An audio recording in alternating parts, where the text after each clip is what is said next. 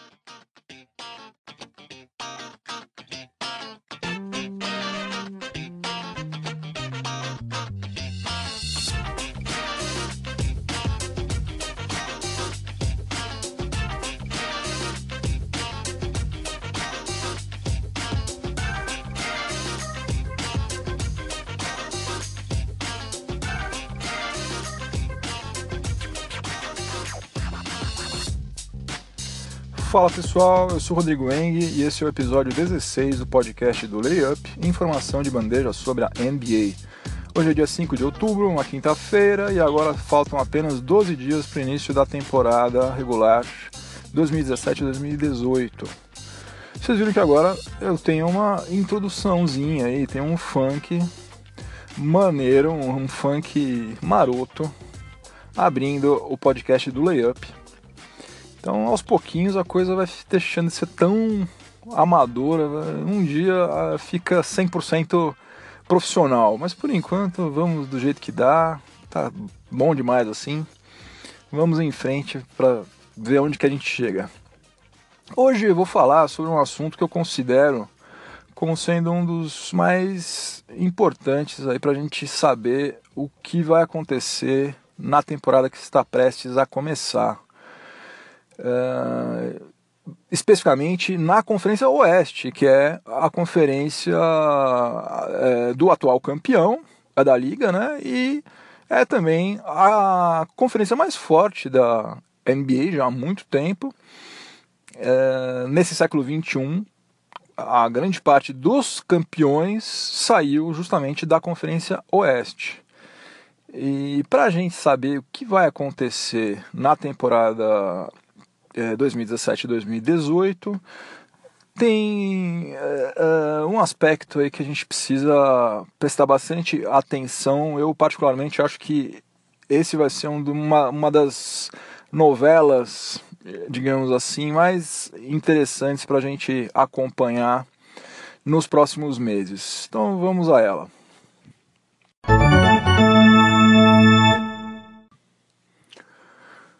Bom, mesmo sem a gente comparar exatamente o que aconteceu em todas as 70 off-seasons que já houve da NBA, dá pra gente perceber, sem fazer muito esforço, né? Com uma boa margem de segurança, dá pra gente eh, saber, aliás, que essa migração que houve de craques recentemente foi um negócio uh, fora do comum, né? não é algo que acontece toda hora foi um negócio realmente totalmente fora da curva. E tem três pontos, pelo menos, que une boa parte desses craques, desses All-Stars aí que trocaram recentemente de franquia. O primeiro ponto é que boa parte desses craques que agora trocaram de franquia não tem aquele perfil nômade, né? Não são caras que estão toda hora uh, ou assinando como free agents com outro time, ou sendo negociados. Não, eles estavam há bastante tempo, há várias temporadas, defendendo o mesmo time. O Paul George estava sete anos no Pacers, o Carmelo Anthony estava seis anos e meio no Knicks, Chris Paul estava seis anos no Clippers, quem mais? Jimmy Butler estava seis anos no Bulls e o Paul Millsap estava quatro anos consecutivos no Hawks. Então, para esses cinco aí que eu mencionei, uh, trocar de time é um negócio excepcional, não é uma coisa rotineira para eles. Outra coisa que une esses cinco atletas aí, esses cinco craques que recentemente trocaram de franquia, é o fato de que nenhum deles até hoje foi campeão da NBA. Né? O Paul George é o mais novo deles, é, tem bastante chão pela frente ainda, é, tem 27 anos. Mas outros aí que são mais velhos, como Chris Paul, uh, Carmelo Anthony, especialmente, que são caras que com certeza eles vão entrar no hall da fama, mas eles já estão entrando na. Aliás, já entraram na segunda metade da carreira né? Estão indo mais, já estão entrando na reta final, quase. E eles sabem que a cada temporada que passa sem título, a chance de que eles conquistem um anel vai ficando menor. Por último, é, esses cinco caras nos quais eu estou focando aqui, que são Paul George, Jimmy Butler, Carmelo Anthony, o Chris Paul e o Paul Millsap, esses cinco caras, eles vão os cinco atuar na Conferência Oeste. Chris Paul já estava lá, né, estava no Clippers, e os outros quatro saíram do leste e foram para o oeste. E que é uma coisa curiosa, no mínimo, né? Porque eles estão saindo de uma conferência mais fraca para ir jogar na conferência que é reconhecidamente a mais forte da liga há já um bom tempo. Né? Nesse século XXI, a maioria dos campeões saiu do Oeste. E, e agora ficou mais forte ainda. Já era super forte e ficou mais forte ainda. Então é uma coisa meio contraditória, né? Porque se são caras que estão em busca de um título, puxa vida, por que você vai jogar justamente na conferência onde é tudo mais complicado? É mais complicado você ser All-Star, é mais complicado você chegar na final. Bom, eles fizeram isso por quê? Porque eles se conscientizaram de que tudo bem, é tudo mais complicado, mas complicado vai ser, difícil vai ser de toda forma. Eu prefiro que seja difícil e que eu tenha ao meu lado jogadores de qualidade que façam o meu jogo crescer também, do que ficar jogando numa conferência mais fraca, onde no final das contas eu não vou ter chance nenhuma. Ok, e agora é a hora da gente dar uma limada nessa lista de cinco Vamos tirar Jimmy Butler e vamos tirar Paul Millsap. Por quê? Porque, sinceramente, eu acho que nessa temporada que a gente vai ter agora, que vai iniciar agora, eu sinceramente acho que Minnesota Timberwolves e Denver Nuggets ainda não têm condições de brigar por título, brigar por ser finalista do Oeste. Eu acho que ainda eles têm que resolver muita coisa no setor defensivo antes de pensar em voos mais altos aí. Então vamos limar Jimmy Butler e vamos limar Paul Millsap e vamos manter somente nessa lista aí o Carmelo Anthony, Chris Paul e o Paul George. Muito bem, então pensa num cara que está há vários anos, vários anos na mesma cidade, jogando pela mesma franquia, e daí, de uma hora para outra, ele muda de cidade, muda de franquia e é tudo novo. Eu não vou ficar preocupado com a vida pessoal dele, com a casa que ele vai morar, com o colégio do filho, porque com a grana que esses caras têm, a gente tem certeza que, mesmo que o cara estivesse no deserto do Saara, ele vai, ia ter tudo do bom, melhor. Então, isso aí, sinceramente, eu não estou preocupado. Mas é, a gente tem que concordar que todo o resto mudou, né? Da, do ponto de vista profissional, muda tudo completamente, né? A cultura de trabalho de cada franquia é uma, o técnico tem o estilo dele, cada um tem o seu, os companheiros de time são outros, o massagista é outro, o roupeiro é outro, é tudo, tudo outro, tudo diferente. E principalmente o papel que vão exigir desses três caras aí não vai ser exatamente o mesmo que era exigido nas suas antigas franquias. E agora vale a pena a gente falar um, uh, um pouco sobre estatísticas aqui para ilustrar a dificuldade de entrosamento que esses, esses caras vão ter nos seus novos times aí. Carmelo Anthony, por exemplo, ele estava acostumado no Knicks a ser o camarada que resolve tudo, né? O cara que finaliza. Mesmo nas noites em que ele não estava jogando bem, que a bola não estava caindo, ele era procurado pelos companheiros de time para na hora do aperto, se o time ainda tinha alguma chance de virar o jogo, empatar, era para ele que eles passavam a bola. É, isso aí não vai mais acontecer com a mesma intensidade agora, né? Para você ter uma ideia, quando ele estava jogando no Knicks, agora na temporada passada, ele teve média de 18,8 arremessos de quadra por partida, ou seja, arremessos é, que ele tentou, tanto os que caíram quanto os que não caíram. Posses de bola que estavam na mão dele que ele arremessou, 18,8 por jogo. Isso aí representa mais do que 20% de todos os arremessos de quadra que o Knicks é, fez na temporada passada. Então, um time que tem 15 jogadores, 20% de todas as bolas que foram arremessadas na sexta foram arremessadas pelo Melo. Só aí você já tem uma ideia assim de é, quão acostumado ele está de ser o cara que resolve tudo. E ele vai agora jogar do lado de um cara que se chama Russell Westbrook, que na temporada passada, se o Melo fez 18,8 arremessos de quadra por jogo, o Westbrook fez 24 arremessos de quadra por partida.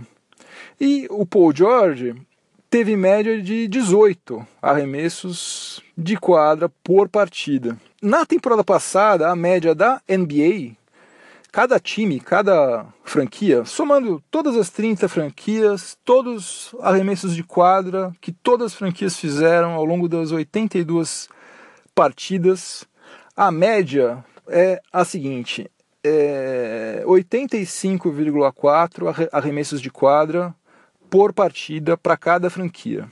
Então, em média, cada franquia da NBA, na temporada passada, arremessou 85,4 arremessos de quadra por jogo. Se você somar o que Carmelo Anthony, Russell Westbrook e Paul George arremessaram juntos na temporada passada, dá mais do que 60 arremessos de quadra por partida, ou seja, dá 3 quartos da média da NBA é impossível eles reproduzirem isso, né? É, todos eles vão ter que ceder alguma coisa. E tudo leva a crer que quem vai ter que ceder mais dos três aí é Carmelo Anthony. Carmelo Anthony já está escalado pelo técnico Billy Donovan como ala pivô, né? não vai ser mais o ala, vai ser o 4, né? Eu jogar na posição 4. Uh, que ele sabe jogar, né? Isso não é nenhuma, nenhum mistério para ele. Mas não é a forma uh, que ele mais gosta de atuar, né? Então, tudo leva a crer que quem vai ter que se sacrificar mais dos três aí vai ser Carmelo Anthony.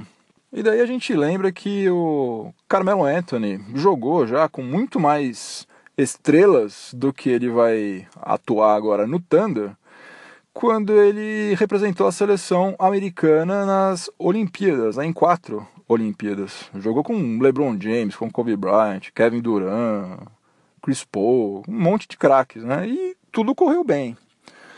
Só que tem uma diferença que não é pequena aí, né? Que é o fato de que Olimpíada é um torneio de tiro curto, né? Rapidinho e que acontece de quatro em quatro anos. Agora a gente está falando sobre uma competição que leva seis meses, com 82 jogos, né? Dia sim, dia não, dia também. É bem diferente, né? Será que ele vai ter a grandeza, o equilíbrio para é, se adequar ao Thunder, ao que o Thunder precisa para fazer do time o melhor time possível com esses três caras. É, isso que esse é um dos é, aspectos que eu tô achando um dos mais interessantes para essa temporada. E Paul George eu não tenho dúvida de que ele tem esse espírito, esse espírito agregador de tentar fazer as coisas darem certo. Westbrook nem se fala. Carmelo Anthony é um cara que eu, particularmente, eu tenho minhas dúvidas se ele vai conseguir pensar grande, se ele não vai ficar em si mesmado. E eu estou torcendo para que ele consiga fazer isso, para que ele consiga é, ajudar de fato o Thunder, porque se ele conseguir fazer isso, a gente vai ter um campeonato mais espetacular do que já tem sido os últimos aí. Vai ser sensacional. Uma outra dinâmica que vale muito a pena a gente ficar de olho, porque eu também acho que ela tem potencial para determinar o que vai acontecer nessa temporada aqui, se a gente vai ter alguma surpresa ou não, é a dinâmica que vai ser travada entre James Harden e Chris Paul. Né? Como todo mundo está cansado de saber, inclusive eles, uh, tanto um quanto o outro precisa ter a bola nas mãos para jogar. O jogo deles, o estilo de jogo deles depende disso, né? Eles dependem de estar tá com a bola nas mãos para infiltrar, para puxar contra-ataque, para dar assistência, arremessar. É, e fazem muito bem assim, né? Os dois jogam muito bem assim. É, eu dei uma xeretada aqui no site da NBA, né? Se você quiser, você também pode xeretar lá no nba.com/stats. E pelas estatísticas oficiais da liga, na temporada passada, o Chris Paul ele teve 86,2 toques na bola por partida. Ou seja, a bola passou pelas mãos dele, em média, 86,2 vezes por jogo. E o James Harden teve 99,2 toques na bola por partida. Tanto o Chris Paul quanto a James Harden, eles estão no top 10, ou estão entre os, os 10 jogadores com mais toques na bola por jogo na temporada passada. James Harden só ficou atrás do Russell Westbrook e o Chris Paul, se não me engano, ficou em quarto lugar. Para você ver como os dois são é, tem um imã na mão, né? A bola vai para eles. Eles têm cola na mão, passam cola na mão, a bola fica com eles o tempo todo, quase. Só que só tem uma bola e eles estão agora jogando no mesmo time. Alguém pode até falar que, puxa vida, mas Blake Griffin, na temporada passada, ele teve média de 80,2 toques na bola por jogo, que é um número elevadíssimo também. E ele estava jogando no mesmo time que o Chris Paul. Então, por que, que agora vai ter algum problema de o Chris Paul jogar junto com a James Harden? Bom, não sei se vai ter problema ou não. É isso que é, é essa que é a grande graça, né? Eu não sei. A gente vai saber em breve. Mas não dá pra gente comparar Blake Griffin com a James Harden. A Blake Griffin é um cara que joga no front court, ele joga mais perto da cesta. Eu estava puxando aqui também das assistências que ele recebeu no ano passado, 60% foram feitas pelo Chris Paul. Ou seja, esses toques todo que ele, todos que ele teve na bola, eles só existiram, na verdade, boa parte deles, porque ele recebeu a bola do Chris Paul. O que é um pouco preocupante é o fato que desde quando o James Harden chegou ao Houston Rockets, ele nunca se deu muito bem quando ele jogou ao lado de armadores de ofício, né? Aquele cara que é especializado em levar a bola da quadra de defesa para a quadra de ataque, cadenciar o jogo, chamar a jogada, fazer assistência, pick and roll, aquela coisa tradicional, né? É, que é exatamente o que o Chris Paul faz muito bem, né? Um dos maiores armadores de todos os tempos. Mas também, por outro lado, vamos lembrar que os armadores de ofício que jogaram ao lado do Harden eram caras tecnicamente muito inferiores ao Chris Paul, né? Ele teve é, Jeremy Lin e teve Ty Lawson. Né? Daí também não dá pra gente saber como é que vai ser agora com um cara que é um craque, né? É, tudo leva a crer que os craques se entendam e a coisa flua de uma forma natural. De qualquer maneira, não dá pra gente condenar, obviamente, o general manager do Houston Rockets, né, o senhor Daryl Morey, por ter contratado um dos melhores armadores de todos os tempos. Né? Ele teve a chance, foi lá, meteu bala, contratou e agora Mike D'Antoni, James Harden e tal, que se entendam lá e encontrem uma forma para que eles joguem juntos da melhor maneira possível. E também não vamos ser inocentes, né? Que é óbvio que o Chris Paul, antes dele resolver ir para Houston, ele teve uma conversa com Mike D'Antoni, eventualmente até com o Harden, para eles resolverem como é que ia ser isso aí, né? Porque esse aí é um ponto crucial para que o Houston Rockets tenha sucesso. Eles precisam se entender em quadro. Agora, conversar é uma coisa, a coisa é, acontecer de fato é outra.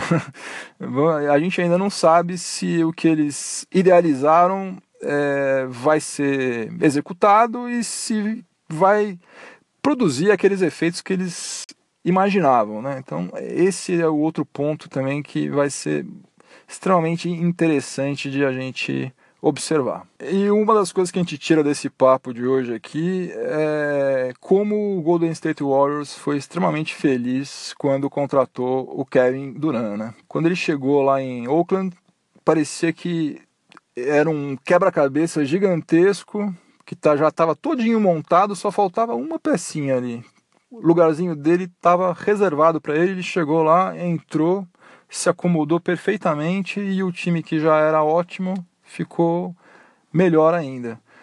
E essa mesma facilidade nem Oklahoma City Thunder e nem Houston Rockets estão tendo, né? Vão ter que passar por um processo aí de adaptação que a gente não sabe quão complicado vai ser, mas essa moleza não vai ter, tanto num time quanto no outro. As coisas vão ser mais sofridas e vai dar mais trabalho. Bom, já deu por hoje, né? Falei demais. É, Segunda-feira tem outro episódio. Bom final de semana para todo mundo. Um abração e até lá. Tchau, tchau.